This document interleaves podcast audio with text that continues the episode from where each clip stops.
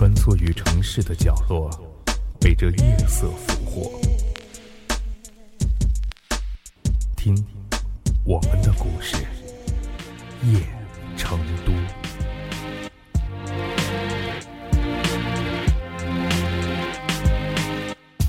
父亲有位朋友，是一位知名的画家，几乎每次去他家，总能够遇上有年轻的画家登门求教。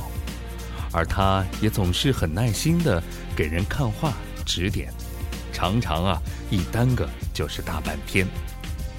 对于有潜力的那些青年画家，他还很热心的向有关的部门和媒体推荐，更是消耗了他大量的时间和精力。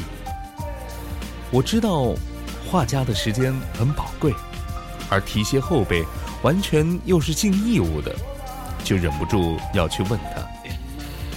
伯父，您何必呢？你随便画一幅画儿就是上万块钱，多画点多好啊！何必把时间都浪费在这些小人物身上？他愣了愣，然后笑着说：“我给你讲个故事吧。四十年前呐，有一个年轻人拿了自己的画到省城。”想请一位自己敬仰的画家给指点一下，而那个画家看到这个青年是一个无名的小卒，就连画轴都没让他打开，说自己有事儿，下了逐客令。那个青年走到门口，转过身说了一句话：“老师，您现在站在山顶。”往下看，我这个无名小卒，把我看得很渺小。但是，您也应该知道，我在山下往上看您，您也同样很渺小。说完，转身扬长而去。就是因为这件事儿，这个青年后来更是发奋学艺，总算有了一点小名气。但他。时刻也记得那一次冷遇，时刻也在提醒自己：一个人的形象是否高大，并不在于他所处的位置，而是在于他的人格、胸襟、修养。恐怕你已经猜到了，当年的那个年轻人啊，就是我。最后，父亲的朋友画了一幅画送我。我把它挂在了书房里。画上面画的是一座山峰，山顶上有一个人往下看，而山下有一个人在往上看，两个人果然是一样大小的。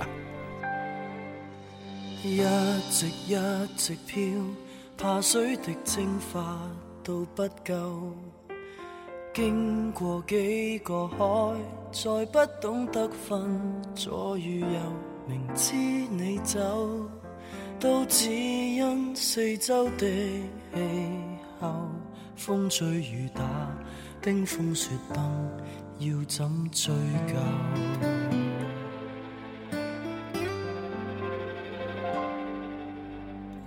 不断不断飘，最亲密的也要分散。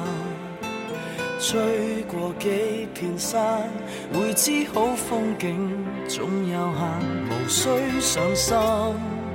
抗争只会换来感叹。松开两手，关起眼睛，游荡人间。浮云一世飘啊飘，从来感觉很渺小。一结合，我们移动了，随雨地继续飘。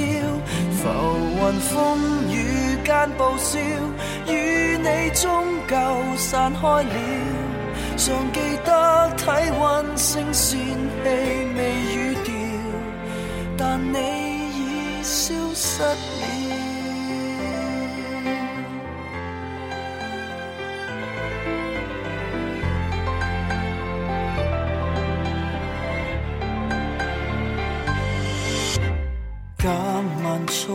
飘，却不敌风势要转向。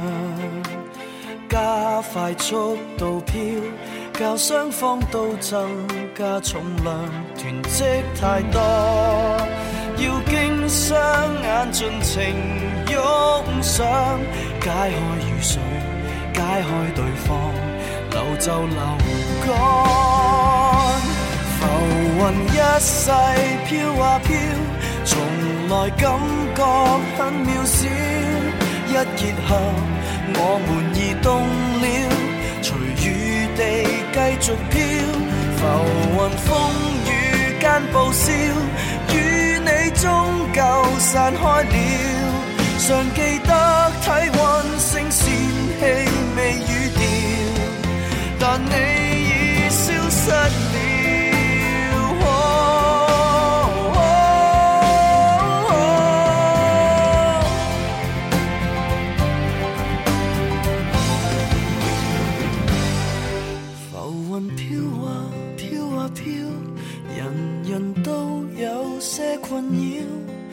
应吧，爱如何重要，还是被动地要停标？浮云风雨间报销，再听不到我心跳，让阳光一。